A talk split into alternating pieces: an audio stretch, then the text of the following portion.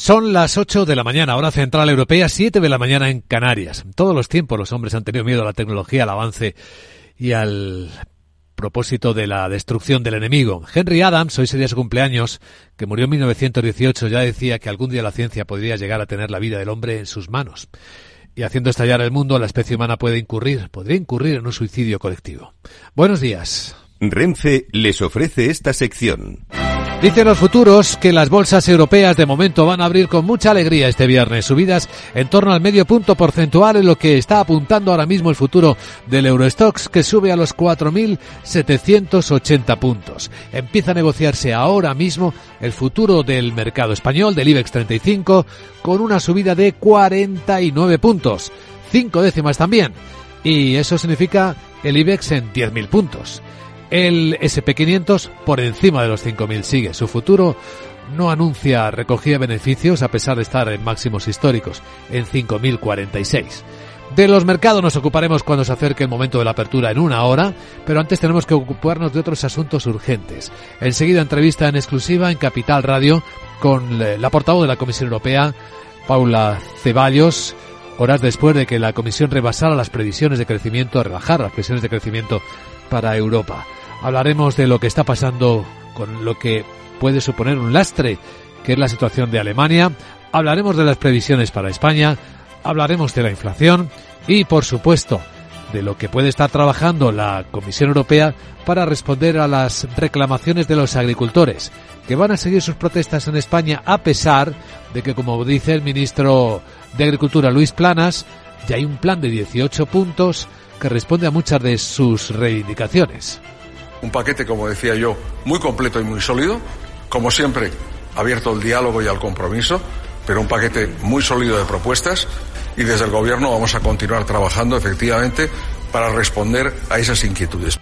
Pues otro organismo público, una agencia de control alimentario, una mayor presión en el control de las importaciones agroalimentarias, publicar multas para las empresas que incumplan las condiciones, que el cuaderno digital no sea obligatorio, bueno, entre otras medidas que seguro que comentaremos en la gran tertulia de la economía, tras la entrevista en unos minutos, con el presidente de la Asociación de Ejecutivos y Financieros, César Arranz, con el abogado socio en Pince Mason, Hermenegildo Altozano, y con el investigador y profesor de Economía Internacional, Antonio Sanabria.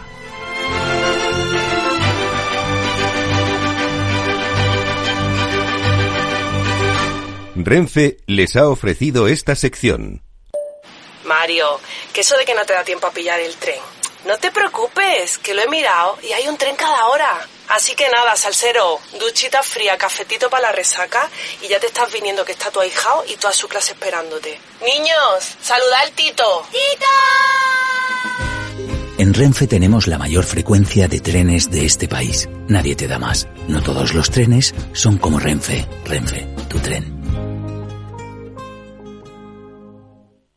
El broker CMC Markets patrocina las noticias del día.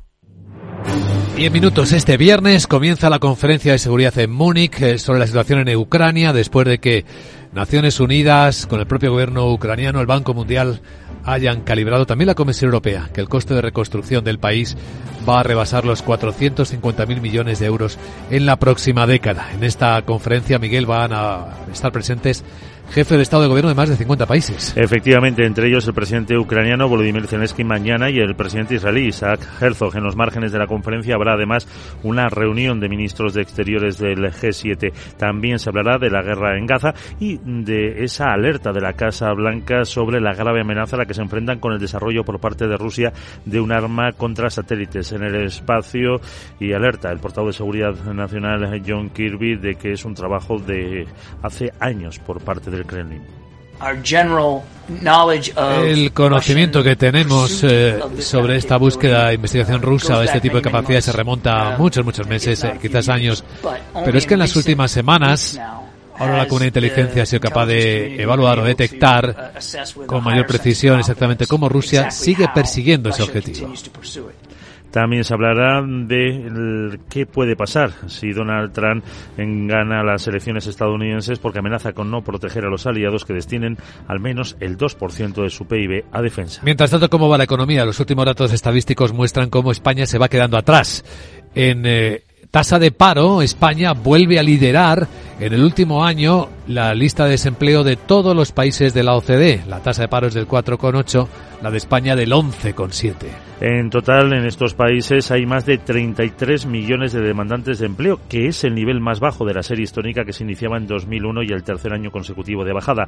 La OCDE destaca que durante todo el año pasado el paro nunca superó el 5% y en 10, en 10 países el paro juvenil supera el 20%, entre ellos España, que con un 28,6 lidera también esta estadística, pero hay en Colombia, Portugal y Suecia. En la Unión la tasa de paro se cerró en niveles históricamente bajos del 5,9%. Pero no solo esto, España es el segundo país europeo que más ha envejecido en la última década, según la oficina Eurostat con un aumento de cuatro años en la edad media. Durante esa década se sitúa en los 45,3 a comienzo del año 2023. Eso quiere decir que la mitad de la población española tiene menos de esa edad y la otra mitad la supera. Es la misma que tienen Italia, Grecia y Eslovaquia. Todos ellos se sitúan tan solo por detrás de Portugal, que lidera la lista de países de la Unión que más han envejecido. Envejece más y ahorra menos para la jubilación después de que el gobierno limitara el tope para realizar aportaciones a los planes individuales de pensiones. El cálculo de Inverco es que esto ha reducido las entradas en este tipo de fondos, este ahorro, en más de 7.000 millones de euros. Por lo que ha vuelto a pedir al gobierno que le vea hasta 5.000 el límite anual de aportaciones susceptibles de desgrabación que el Ejecutivo redujo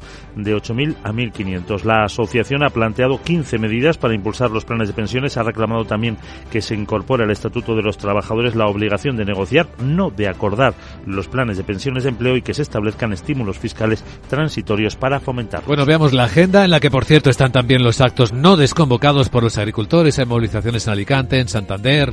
La semana que viene, pues habrá tractoradas en Asturias, en Cantabria, en Galicia. En tu agenda para hoy, ¿qué traes, Sarabot? Buenos días.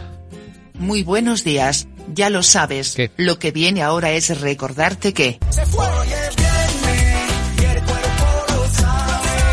Y te cuento que en el Reino Unido las ventas al por menor de enero suben un 3,4% más del doble de lo esperado. Sí. El Banco de España publica el avance mensual de la deuda pública de diciembre de 2023. En Alemania tendremos el índice de precios al por mayor y en Francia los datos definitivos del IPC de enero. En Estados Unidos se publica el índice de precios al productor, permisos de construcción y la confianza del consumidor y expectativas de inflación de la Universidad de Michigan. Luis Vicente vamos a escuchar ahora a Paula Ceballos, portavoz de la Comisión Europea, para que nos hable de las pretensiones, pretensiones, Eh, previsiones, de crecimiento, es. del paro o del envejecimiento de los humanos. Uh. Uy, uy, uy, qué miedito. Ya. Yo también envejezco. Sí, ¿Me puedo hacer mayor? sí. Vaya, ya me has dado el fin de. Pero bueno, por lo menos tendré pensión. Ah, Jeje. bueno. Ya sabes que ahora.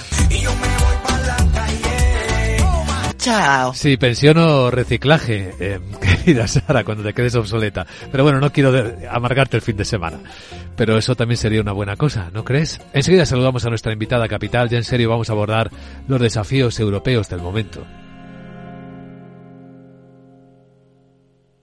El broker CMC Markets ha patrocinado las noticias del día. 10 años contigo. Capital Radio.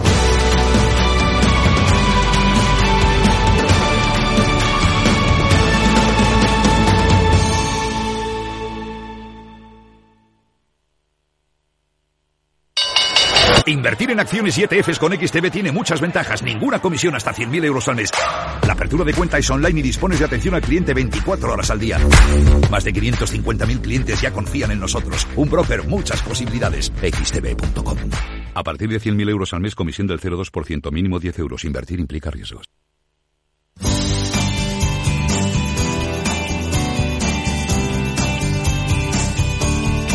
Y ahora información del tráfico en conexión con la DGT. Patricia Arriaga, buenos días. ¿Qué tal? Muy buenos días. Pues a esta hora precaución porque las movilizaciones agrícolas están interrumpiendo el tráfico en la provincia de Cádiz, en la A7 a la altura de los cortijillos en ambos sentidos. También especial atención por accidente en Vizcaya, en la A8 en Galdacao, en dirección Irún y en Almería, en la A7 en Huerca Lovera en dirección a Murcia. Además, tráfico intenso en la entrada a Madrid. Destacamos a Dos Canillejas, a Cuatro Pinto, a Cinco Móstoles y de salida en la A3 en Rivas. Además, intensa en Málaga la entrada por la A7 en Rincón de la Victoria y en Valencia en la A7 a su paso por Vétera en sentido Alicante. En el resto de carreteras a esta hora, tráfico bastante tranquilo.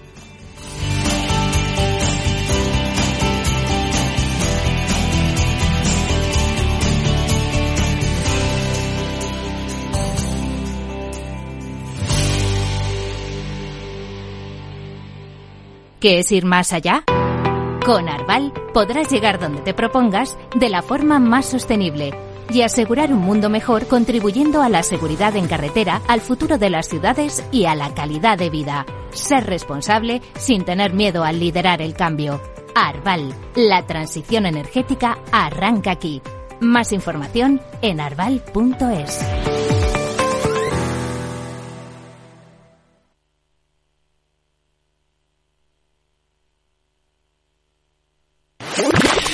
Capital Radio, la genuina radio económica. Siente la economía.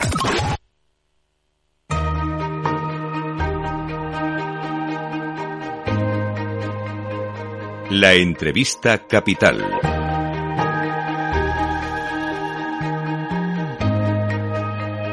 Luis Vicente Muñoz. Todos sabemos lo complicado que parece ser ahora realizar previsiones que luego se cumplan. Demasiadas variables en juego, un mundo que evoluciona y se mueve rapidísimamente, sometido a un montón de, de presiones. Pero el trabajo de los economistas, de las autoridades, intenta arrojar luz sobre el momento y lo que viene. Y por eso se revisan constantemente las previsiones realizadas. Es lo que acaba de hacer de nuevo la Comisión Europea con su revisión en sus previsiones de invierno, en las que ha mantenido la expectativa de crecimiento económico para España este año, pero ha recortado de forma sustantiva el de la eurozona. Tiene mucho que ver la situación de Alemania. Vamos a comentar esta cuestión junto con otros desafíos importantes para los europeos que tienen que ver pues con las tensiones geoeconómicas del mundo o hasta también con las presiones internas como las de los agricultores estos días. Damos la bienvenida a Capital Radio a Paula Ceballos, portavoz de la Comisión Europea. Paula, ¿qué tal? Muy buenos días. Hola, buenos días, ¿qué tal? Pues examinando lo que viene, las previsiones que hay que ir ajustando, claro, según se mueven los tiempos, la anterior revisión fue al alza, ahora es a la baja. ¿Qué está pasándole a los países europeos para tener una perspectiva un poco más sombría este año? Eh, bueno, efectivamente la, actividad económica ha sido más modesta de lo que esperábamos eh, el año pasado, ¿no? Eh, ha, habido, durante el último cuatrimestre del 2023, estuvimos al borde de la recesión técnica y en 11 países de la Unión Europea, incluyendo Alemania, como bien mencionabas, hubo una disminución del PIB, de hecho, en el 2023. Eh, nosotros achacamos esto, bueno, al, poder adquisitivo en descenso, a la demanda externa en colapso, que afecta especialmente a los países más exportadores, como puede ser el caso de Alemania, al endurecimiento monetario y, y bueno, la situación también de, incertidumbre global. Sin embargo, eh, vemos que efectivamente hay un poco de desequilibrio de comportamientos. Economías en contracción ligera, también lo vimos ayer en el Reino Unido, por cierto, fuera de la Unión Europea, y economías que sin embargo siguen expandiéndose. En este caso, que se mantenga la previsión para España es llamativo, ¿no? Porque viéndolo en, en comparación es la que más se expande de la zona euro. Sí, la, economía española se porta bastante mejor que la media de la Unión Europea eh, nosotros estimamos que el año pasado, de hecho, creció un 2,5%, eh, es decir, muy buenos resultados comparado con esos países que, entraron en, de crecimiento del PIB, ligeramente por encima de, lo proyectado en otoño. Eh, pensamos que esto ha sido gracias al consumo privado y en menor medida a la inversión.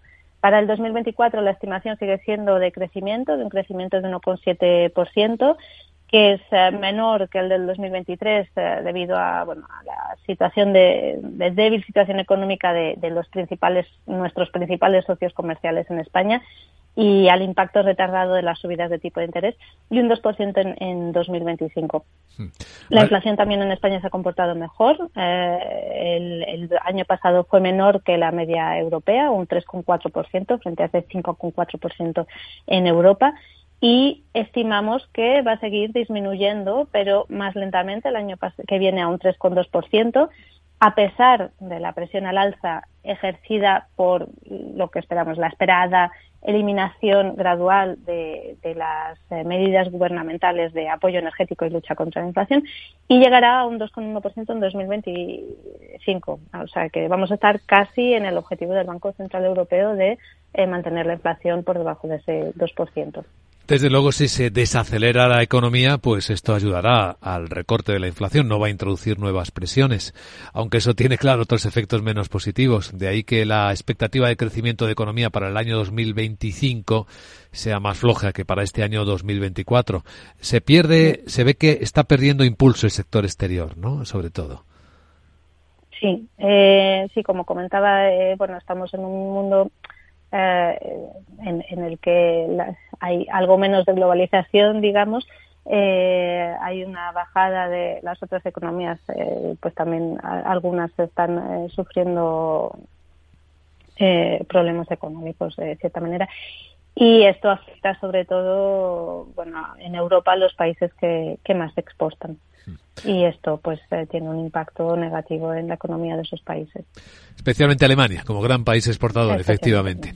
Eh, hablemos de un tema candente del momento eh, y que está generando muchísimo, muchísima presión interior en Europa que es la situación de la agricultura y la ganadería, de todo el sector primario. En cada uno de los países, pues se presiona de una manera. En España ya ha habido trabajo con el gobierno, como sabrá usted en las últimas horas, e incluso hay un plan ya de 18 puntos, y hay pues eh, la expectativa de que algo empiece a moverse. Pero aquí, claro, hay medidas que dependen de los gobiernos centrales, de los gobiernos autonómicos y también de la política agraria común.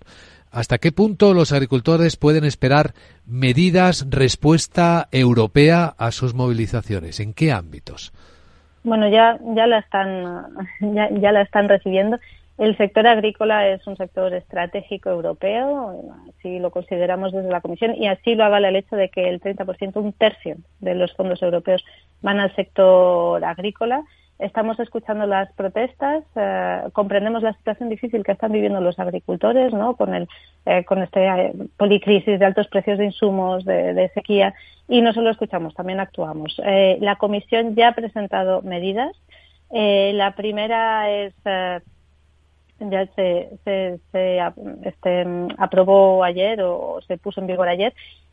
sabemos que existen dificultades para poner en práctica la, la PAC y para ofrecer una flexibilidad a los agricultores en este momento, pues que decíamos que es muy difícil, hemos aprobado para este año ciertas flexibilidades en algunos de los requisitos medioambientales que tienen que cumplir para recibir los pagos. Vamos a presentar también antes del Consejo de Ministros de Agricultura del 23 de 26 de febrero ideas para simplificar la burocracia ligada a la PAC Em, este tema de carga administrativa, que es una de las quejas de los agricultores. Gran parte de esta carga viene de requisitos locales, regionales o nacionales, pero vamos a ver qué se puede hacer con la parte que nos toca, con la parte europea. Y como medida más a largo plazo, hemos comenzado un diálogo estratégico sobre el futuro de la agricultura con agentes del sector, de todo el sector agroalimentario, eh, aumentar la sostenibilidad del sector tiene que pasar, es algo que pide el ciudadano, que pide el consumidor y queremos discutir eh, de la mano con la implicación profunda de todo el sector agrícola cómo abordar esta transición para asegurar a nuestros agricultores también una sostenibilidad, en, en este caso económica, para ellos.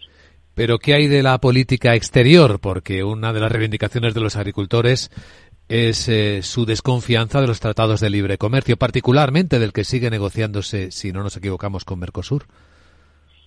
Bueno, ahí el, el, el, trabajo continúa. Eh, en estas negociaciones siempre se tiene en cuenta también los, los intereses de, de los agricultores y, y, bueno, vamos a ver cómo evoluciona. Pues Paula Ceballos, portavoz de la Comisión Europea, quedamos a la espera en menos de 10 días, por lo tanto, de esas nuevas ideas para atender las eh, reivindicaciones de los agricultores. Gracias por atender esta llamada de Capital Radio y buen día, si es posible. Muchas gracias. Hasta luego.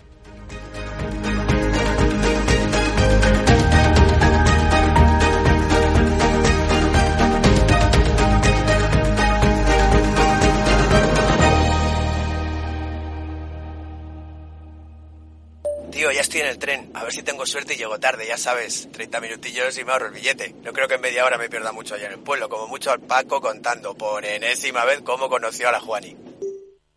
Con el compromiso Renfe de puntualidad, si tu tren AVE se retrasa más de 15 minutos, te devolvemos el 50% y el 100% si se retrasa más de 30. Normal que alguno prefiera llegar tarde. Nadie te da más. No todos los trenes son como Renfe. Renfe, tu tren.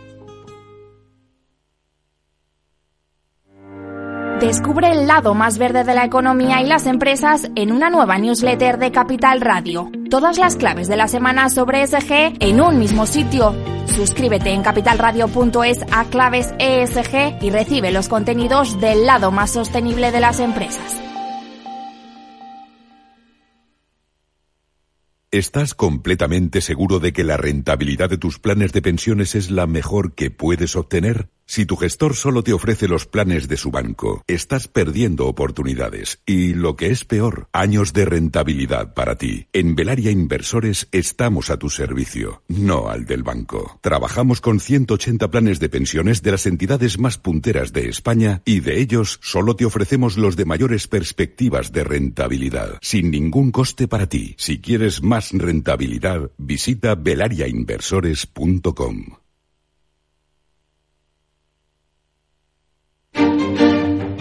Los viernes en Capital Radio, la salud protagonista. Valor Salud. Industria, pacientes, profesionales y directivos del sector. Investigación y todas las áreas del mundo de la salud y sanidad con los expertos y destacadas empresas. Valor Salud. Cada viernes a las 10 de la mañana, la salud protagonista con contenidos claves y un estilo propio. Valor Salud. Con Francisco García Cabello.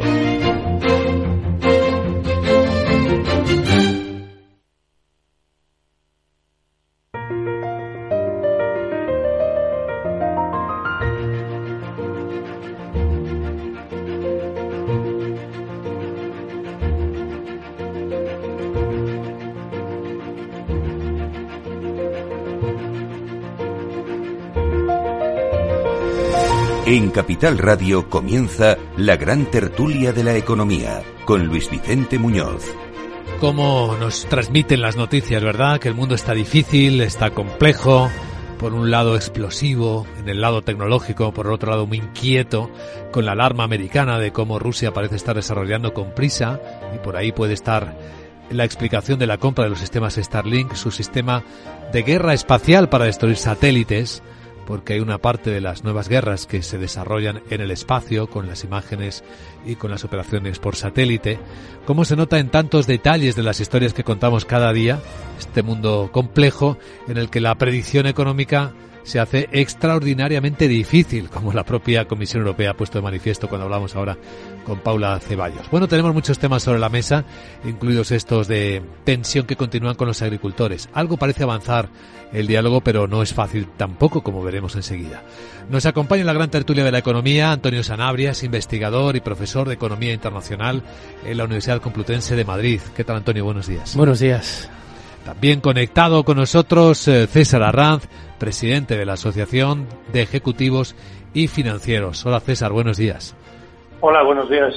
Y en un instante incorporamos a Hermenegildo Altozano, abogado y socio en Pinsent Masons, a este debate que comienza pues con los temas del día, ¿no? Y hay muchos. Estaba pensando, según leíamos la prensa financiera hace un instante, esto de que, aunque se acerquen las elecciones europeas, que la presidenta de la Comisión esté pidiendo a sus socios que subvencionen la producción en defensa es una entrevista a Financial Times. Porque hay que reforzar este sector porque viene un mundo más duro. Es un mensaje, Antonio, un poquito inquietante como poco, ¿no? Eh, es inquietante, yo creo que en este caso, más que a, cuestiones eh, electorales, que, siempre están ahí y a von der Leyen le pillan de cerca, creo que en este caso se debe más a los riesgos eh, bastante cercanos de que la Unión Europea tenga que tirar el grueso de la financiación de la ayuda a Ucrania en la invasión rusa. Ya está de la OTAN, ¿no? claro. Bueno, de, lo de la OTAN, eso es una cosa que ya se había anunciado porque la carga, digamos, de la financiación desde, desde siempre ha tirado de Estados Unidos y hacía tiempo que Estados Unidos estaba diciendo que eso no podía ser así. Y creo que además tiene sentido tanto por la parte de quien paga como que en la parte que quiere una mayor autonomía y tener un mayor, una mayor gestión y tener voz propia. como es el caso de la Unión Europea. Pero es que a eso se añade la realidad de que en Estados Unidos el Partido Republicano está bloqueando la, ayuda la ayuda militar a, Ucrania y la perspectiva es que si gana Trump eso va a ir a más en cuanto al bloqueo, es decir, que, que, se, va a cerrar el grifo previsiblemente. La Unión Europea se le plantea entonces esa cuestión. Bueno, eh, en la medida en que no se llegue a un acuerdo de paz, en la medida en que tienes que preguntarte si te interesa o no, Em, que Rusia se haga con un porcentaje enorme del territorio ucraniano, o al menos significativo, y que imponga su ley, o eh, asumes el, el, coste de defender a un, a un aliado tuyo, como es en este caso Ucrania. Aquí en la ecuación hay que incluir eh, no solo lo que se quiere o se desea, sino lo que se puede. Las estimaciones que acaban de realizar el Banco Mundial, la Comisión Europea y Naciones Unidas es que solo reconstruir Ucrania va a costar 453.000 millones de euros en la próxima década. Eso sin contar lo que supone o lo que va a suponer la asistencia continuada militar al país en su enfrentamiento con Rusia. Y lo que queda por destruir, perdón, porque estamos haciendo el cálculo con una guerra que sigue, que sigue Sí, sí, porque se ha hecho este cálculo sobre las infraestructuras destruidas. En términos de viviendas, dos millones de viviendas, aproximadamente el 10% del parque inmobiliario ucraniano está destruido. César, ¿cómo lo ves? Bueno, yo veo que efectivamente el primer problema yo veo es que la guerra esta eh, va a ser larga y sigue siendo eh, larga desde una perspectiva de, cómo eh, está la situación en estos momentos, qué es lo que se puede hacer y al final llegar a un acuerdo parece todavía, todavía bastante lejano. Evidentemente porque hay una postura por parte de Ucrania de claramente de recuperar los territorios que han sido invadidos y por parte de Rusia todo lo contrario, con lo cual, bueno, pues a algún acuerdo se tendría que llegar, pero no parece que esté próximo en ninguno de los casos. Por tanto, la destrucción va a seguir va a seguir en marcha durante no sabemos cuánto tiempo o cuántos meses. Eh, estamos en unas guerras eh, en el mundo en este momento que podríamos definir como encapsuladas, es decir, la guerra de Ucrania eh, tiene una pequeña aceleración de vez en cuando, pero digamos que hay un status quo respecto a, a los territorios conquistados, a lo que se está manteniendo por el momento y yo creo que, que es muy, muy difícil por parte de Ucrania y de, la OTAN de revertir esta situación de manera inmediata y menos militarmente. Así que yo creo que la destrucción que se ha generado hasta el momento es brutal. Se va a seguir, eh, desafortunadamente, destruyendo, eh, digamos, eh, toda la parte de, de vivienda, de, sobre todo de puntos críticos respecto a la energía, etcétera, y por tanto yo en ese sentido lo veo bastante complicado. Eh, y llegar a un acuerdo no parece que sea algo que pueda, digamos, de manera inmediata revertir la situación. Por tanto, yo creo que el crecimiento de esa destrucción en cuanto al coste que ya has comentado de, de 450.000 millones, pues, pues está ahí. La Unión Europea y la OTAN, los dos en conjunto, tienen que decidir si eh, apoyan, evidentemente, a, Ucrania y si facilitan los medios. Ucrania ha pedido ya su ingreso en la Unión Europea y por tanto si lo consigue y en breve pues será un miembro más y habrá que ayudarle tanto militarmente como desde el punto de vista económico. Así que yo esto lo veo complicado, teniendo en cuenta que bueno las guerras ahora son diferentes, son guerras llevadas, porque se pueden llamar low cost, ¿eh?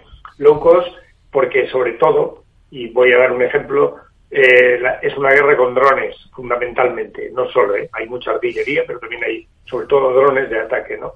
Y el problema, o la ventaja, no sé, eh, es que un dron vale mil veces menos que un misil Patriot, ¿eh? con lo cual aquí el, ya las armas convencionales que conocíamos hasta ahora pues han perdido su efectividad y están siendo sustituidas por armas mucho más baratas pero mucho más eficaces y desde luego donde cualquier país con, un mínimo de capacidad financiera pues puede mantener una guerra con otro durante mucho tiempo y eso es, eso es malo, eso es muy malo. Está con nosotros ya Hermenegildo Altozano, como anunciábamos. Hermenegildo, buenos días. Buenos días, Luis. Yo no estoy de acuerdo con que las armas tradicionales tengan un peso menor. De hecho, si tú miras los paquetes de ayuda militar, fundamentalmente van destinados a caballería, es decir, a tanques de combate y a carros de combate, artillería, eh, incluyendo misiles y mm, misiles balísticos y, misiles de medio y largo alcance, y también aviación. Es decir, lo, yo creo que la principal contribución que han tenido los países de la OTAN y los paquetes de ayuda hacia Ucrania ha sido justamente en este tipo de armamento. Lo de los drones es verdad que es un elemento novedoso, pero no es un elemento determinante. La guerra moderna sigue siendo guerra clásica y sigue teniendo los mismos componentes de artillería, infantería, caballería y aviación que tenía en otros tiempos. Yo la, reflexión que quería hacer es la siguiente. Primero, eh, hay ejemplos en la historia donde no se ha firmado nunca una paz, sino que se ha firmado un armisticio, que es una situación de statu quo. El ejemplo quizá más paradigmático es el de Corea del Norte y Corea del Sur después de la guerra de Corea. Se fija la línea del paralelo 38, es un statu quo. Ellos teóricamente siguen todavía en una situación técnica donde no se ha firmado una paz, se ha firmado un armisticio y eso podría ocurrir perfectamente entre Ucrania y Rusia, sobre todo eh, a partir de noviembre de este año, cuando se celebren elecciones en Estados Unidos y veamos cuál puede ser el resultado de esas elecciones. No es baladí que Putin haya dicho que prefiere que gane Biden. Yo no sé si es porque quiere favorecer la campaña de Trump, eh, señalando la debilidad eh, geopolítica o geoestratégica de Biden eh, al que ya le están señalando pues ciertas carencias en sus capacidades personales y luego la otra reflexión es que si miramos el mapa de Europa en 1914 es decir nos vamos hace 100, 100 años no tiene absolutamente nada que ver en las fronteras, en su configuración de fronteras con el mapa de Europa que tenemos ahora. De hecho, Ucrania, por ejemplo, eh, pues no, no existía. Ucrania no ha existido como país independiente más que con un periodo muy brevísimo de, bandera en, en, en, torno a los años 40, favorecido por la, por la invasión alemana, pero hay partes de, Ucrania actuales, como por ejemplo Leópolis, la ciudad de Lvov, eh, que, eran, que eran de Polonia, y hay otras partes que eran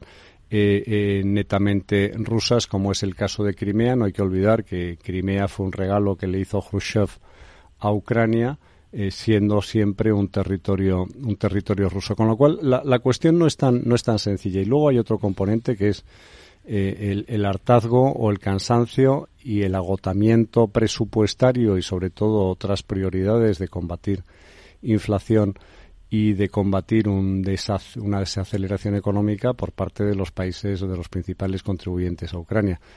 Última reflexión. Alemania quedó totalmente devastada después de la Segunda Guerra Mundial. A Japón le ocurrió tres cuartos de lo mismo. Y un plan Marshall, pues mm, acertadamente tejido, pues consiguió que Alemania y Japón se encumbraran como una de las principales economías del planeta. Hoy el foco está en la tecnología de Starlink y lo más que aparece señalado como el empresario que estaría facilitando, por lo menos vendiendo a Rusia, los nuevos terminales para desarrollar la tecnología que parece inquietar mucho al Pentágono de capacidad de destrucción de satélites. Es decir, una parte de la guerra se libera arriba se desata arriba, ¿no? Porque los satélites son hoy cruciales tanto para dirigir los misiles como especialmente los drones. Muchos de ellos van guiados precisamente por conexiones satelitales. Estamos en la gran tertulia de la economía en Capital Radio y hoy en clave tecnológica tenemos que hablar, no sé si lo habéis visto ya, pero ahora lo comentamos, del nacimiento de Sora en un instante.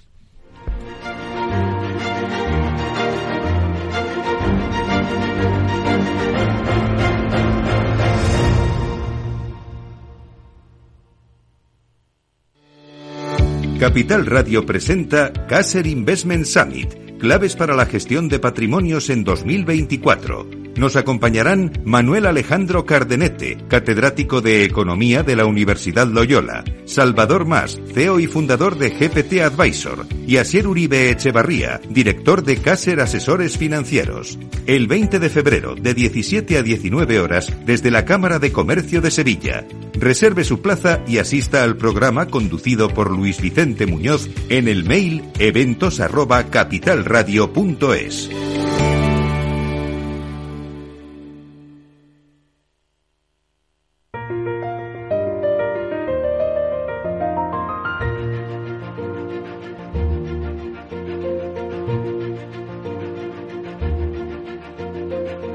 La gran tertulia de la economía, solo en Capital Radio.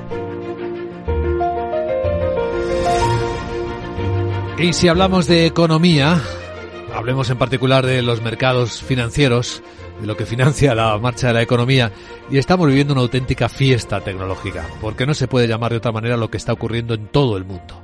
Anoche otra vez máximos en el mercado americano, el SP500 en máximos históricos, empujado por las grandes firmas de tecnología y en particular por las que están en la batalla de la inteligencia artificial.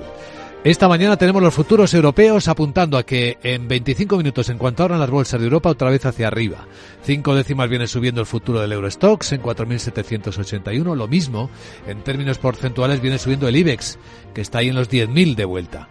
El futuro americano, lejos de apuntar alguna recogida de beneficios después de las subidas, pues mantiene el pulso. No sube más, pero no baja.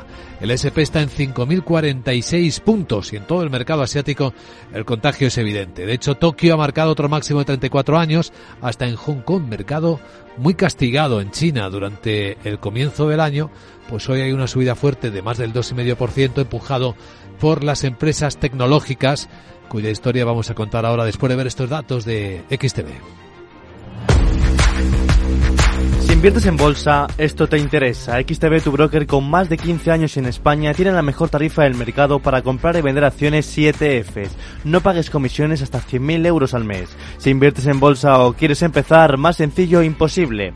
Entras en xtb.es, abres una cuenta online y en menos de 5 minutos compra y vende acciones sin comisiones. Además, con atención al cliente las 24 horas del día. ¿A qué esperas? Miles de clientes ya confían en xtb.es. Un broker, muchas posibilidades xtb.es. A partir de 100.000 euros al mes, la comisión es del 0,2% mínimo 10 euros. Invertir implica riesgos. Seguimos en la gran tertulia de la economía en Capital Radio. Sí, pues eh, hace unas horas apenas que está vivo Sora. Es otro de los avances, pasos de gigante de la inteligencia artificial. Viene de nuevo de la mano de OpenAI, del inventor del ChatGPT, de San Altman y su equipo. Primero fue el sistema con el que dialogabas, que en un lenguaje humano natural de una extraordinaria calidad.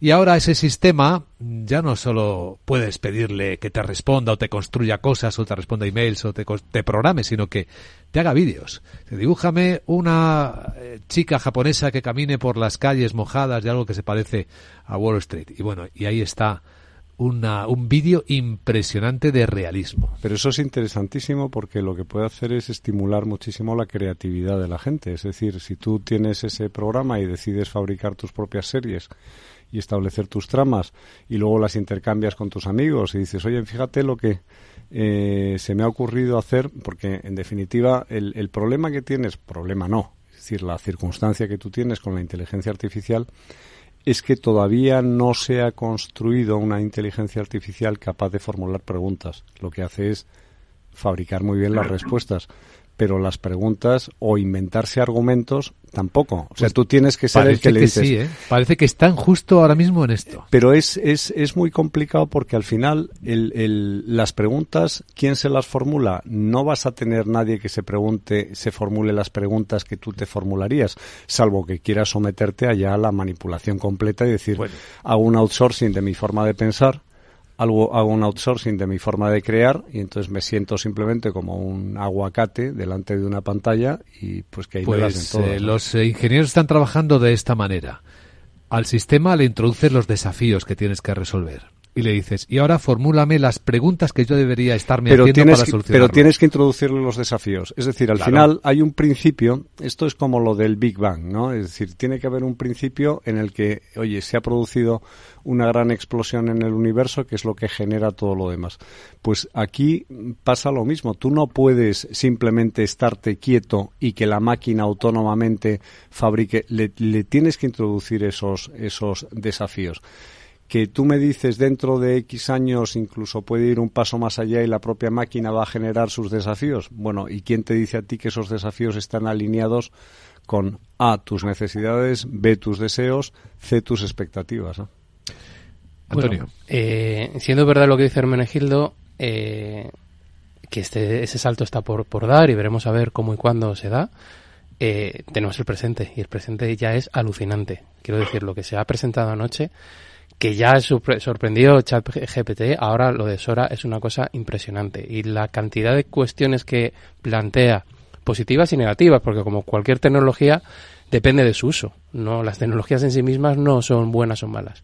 Em, lo que plantea en ese sentido es esa democratización de, la creatividad, donde alguien limitado, por ejemplo, en cinematografía o en dibujo, como pueda ser mi caso, pues pueda, pueda plantearse establecerse su propia serie y, y si tiene éxito, por lo menos lo comparto con la familia, ya saber, em, eh, plantea también la posibilidad del engaño, em, de cómo a lo mejor el periodismo que viene va a estar más preocupado por verificar noticias que por darlas. Bueno, ya, ocurre eso, Antonio. Ya ocurre, pero digamos que todavía, aunque cada vez menos, todavía tienes eh, cierta, cierta confianza en que por lo menos lo, aquello que decía Groucho Marx, ¿a quién me vas a creer? ¿A mí o a tus propios ojos? Pues fíjate. Pues, pues ahora resulta que a tus propios ojos tampoco. Con tres cuartas partes de la humanidad en elecciones este año, imagínate lo animadas que van a estar las campañas con esta herramienta. Pero es que lo alucinante de esos vídeos eh, al menos algunos de ellos, que son de un, de un realismo tan espectacular que tienes que decirle a tu cerebro todo el rato, lo que estás viendo no es real, lo que estás viendo no es real. Porque, porque, porque es bastante creíble. Es decir, es, es de un nivel y esto es el principio. Así que... Yo creo que aquí lo más importante eh, es el apellido que tiene la inteligencia artificial y en este caso es inteligencia artificial generativa.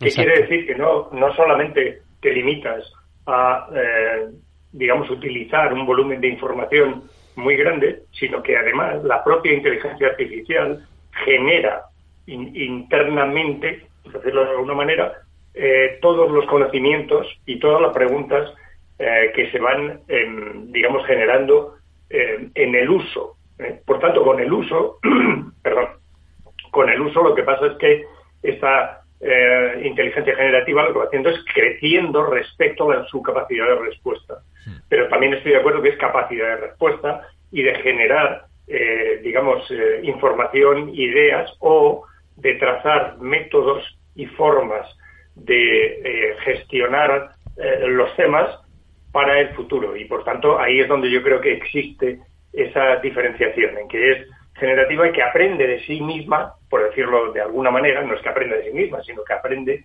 de la cantidad de información que acumula cuando se realizan consultas y donde eh, puede trazar tendencias específicas respecto a lo que se consulta, cómo se consulta, de qué manera y sobre todo, y muy importante, del resultado final. Por tanto, eh, yo creo que la inteligencia artificial es una ayuda fundamental si se utiliza de manera correcta y que su crecimiento no lo podemos ni prever, yo creo que ahí es donde está la cuestión. Hoy lo estamos viendo, ya es eh, utilizable, eh, no al 100%, pero de, una manera ya bastante efectiva, pero el crecimiento que va a tener la inteligencia artificial generativa es brutal. Brutal en el futuro, por su capacidad precisamente de crecimiento y de generar nuevas, eh, em, digamos, nuevos usos para, para el futuro. fíjate, hay, a mí, sobre todo hay un debate mucho más de fondo, que se entronca con la tradición de los racionalistas franceses, y si quieres nos vamos a Descartes, y aquello de que si los, eh, eh, los sentidos nos engañan o nos engañan, si la realidad existe o si en realidad lo que existe es nuestra percepción de la realidad. Y luego esto entronca mucho con la construcción del relato, es decir, ¿dónde están los límites de la verdad? ¿Qué es la verdad? ¿Qué es la realidad? ¿Qué es la percepción de la realidad? Si la verdad es lo que yo construyo, si con estas tecnologías yo creo una realidad paralela o distinta, ¿dónde está la frontera porque tú dices, oiga, eh, igual que esto es una creación del espíritu humano y que una creación de, con ayuda de, herramientas de, inteligencia artificial, yo ya estoy creando una realidad, bien que digital, pero en qué se diferencia esa realidad de la realidad tangible de los muros de ladrillo. Entonces, yo creo que, que el, debate es muchísimo más profundo y las consecuencias van a ser mucho más profundas. A lo mejor nosotros, que somos todavía de la vieja escuela, no vamos a tener ese problema, pero pensando en las generaciones venideras, es decir, niños que se educan en un entorno donde eh, ya no hay esa delimitación clara entre lo que es, lo que no es, lo que deja de ser, lo que yo puedo construir, la transformación del deseo en imágenes.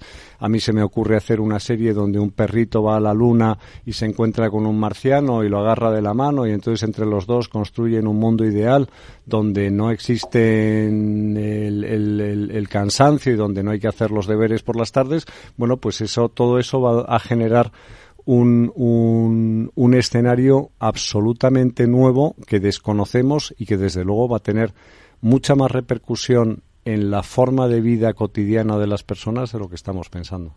Sí, yo me quedo con eso último, la repercusión que va a tener sobre la vida cotidiana, que no podemos prever exactamente cómo va a ser, pero que va a tener una capilaridad enorme en lo que es esa, esa cotidianidad.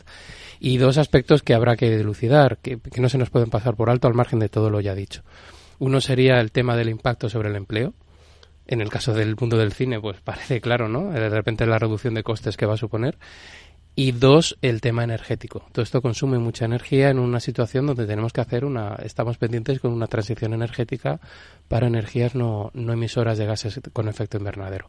Bueno, son dos elementos que habrá que tener en, en cuenta, pero que no delimitan en, en modo alguno el impacto incierto todavía, pero claramente con mucho potencial que, pues que tiene. Fijaos que mientras estamos hablando, Google confirma que está preparado ya para lanzar una campaña contra la desinformación en cinco países de la Unión Europea. Lo está confirmando a Reuters antes de las elecciones parlamentarias de mayo estaría efectivo y también claro porque es que en Europa entran las nuevas normas que regulan los contenidos en línea. Van a ahondar mucho en el pre-bunking, que no sé si sabéis qué es, que es una fórmula para intentar enseñar a la gente a detectar los bulos cuando se los encuentran. Pero, pero ¿cómo se puede tener tanta caradura inoculación. cuando el, el algoritmo de Google es el que te va condicionando tus búsquedas? Es decir, es que, es que yo de verdad me, me, me, me revientan este tipo de anuncios buenistas y con pretensión de convertirme en una especie de, de adalid de las, de las buenas costumbres y de la moral, cuando Google, todo el mundo lo sabe, contiene un algoritmo que condiciona tu investigación y condiciona tu búsqueda.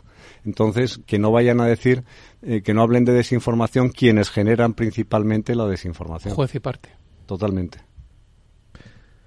Pues eh, Yo no diría que es sí. tanto desinformación, sino mucho más eh, la canalización ¿eh? de la información en su propio interés. Bueno, eso es desinformación, César.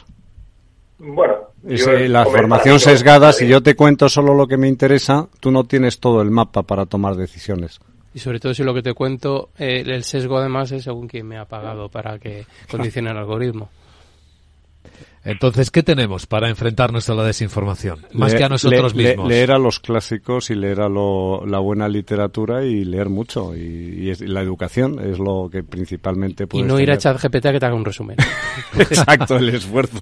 Exacto. Yo creo que lo más importante desde el punto de vista formativo y pues sobre todo para los eh, chavales es tener criterio, enseñarles a valorar y a enfrentar un análisis respecto a la información que están recibiendo y ser críticos, porque lo normal es que eh, los chavales eh, al principio lo que hacen es reciben la información y la dan por buena y eso es una manipulación, eso sí que es una manipulación fácil.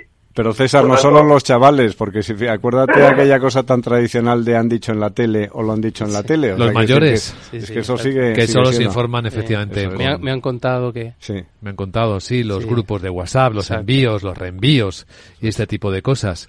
Que yo creo, me da la impresión de que son personas mayores las que más lo difunden, más que los jóvenes. ¿eh? Los jóvenes ya están más. Los curados. jóvenes yo creo que son un poquito más críticos, por lo menos los millennials, yo creo que se cuestionan más, más las cosas, entre otras cosas, porque tampoco se eh, beben en las fuentes de información generales o donde está el consenso, sino que son mucho más alternativas. A mí me, me sorprende y me, de vez en cuando entro y me hace mucha gracia Foro Coches, ¿no? Y ves las opiniones tan divergentes respecto de lo que es el consenso eh, general de, de- de los medios de información general. Y, A mí me preocupan más los jóvenes porque precisamente eh, son los que van a utilizar y van a tener que hacer frente a todo este tipo de, de informaciones y de inteligencia artificial. Los- las personas mayores también, por supuesto, nadie los está apartando, pero su relación con el mundo de Internet, etcétera, yo diría que es bastante reducida. Por tanto, miro más hacia el futuro que en el presente y sobre todo por la evolución tan rápida que va a tener la inteligencia artificial. Así que yo hablo más de educación respecto a tener sentido crítico y por tanto que se formen eh, en esa capacidad de detectar lo que son fake news y, lo que no, y qué información realmente puede utilizar y no creerte la primera que te viene ni tan siquiera eh, dirigida como suele ocurrir en estos temas si no tienes ese sentido crítico. Es más difícil ser crítico cuando tienes todo fácil. Era lo que te decir, que el esfuerzo... Y ese es el problema que tiene, por ejemplo, la juventud, que, que, se la plantea un futuro con muchas más posibilidades en tecnológicas y esa facilidad limita el espíritu crítico, que te hace tener que hacer un sobreesfuerzo para renunciar a esa facilidad. Bueno, pues, pues, entonces estáis, me estáis dando la Sí, sí, sí, totalmente, estoy totalmente de acuerdo. Sí, no, sí, en el fondo creo que hay una idea compartida. Que es un desafío y que hay que afrontarlo porque es peligroso. La gran tertulia de la economía, hoy con César Arranz, con Hermenegildo Altozano, con Antonio Sanabria. Gracias, que tengáis un buen viernes. Buenos días. Buen fin de semana. Buen fin de semana.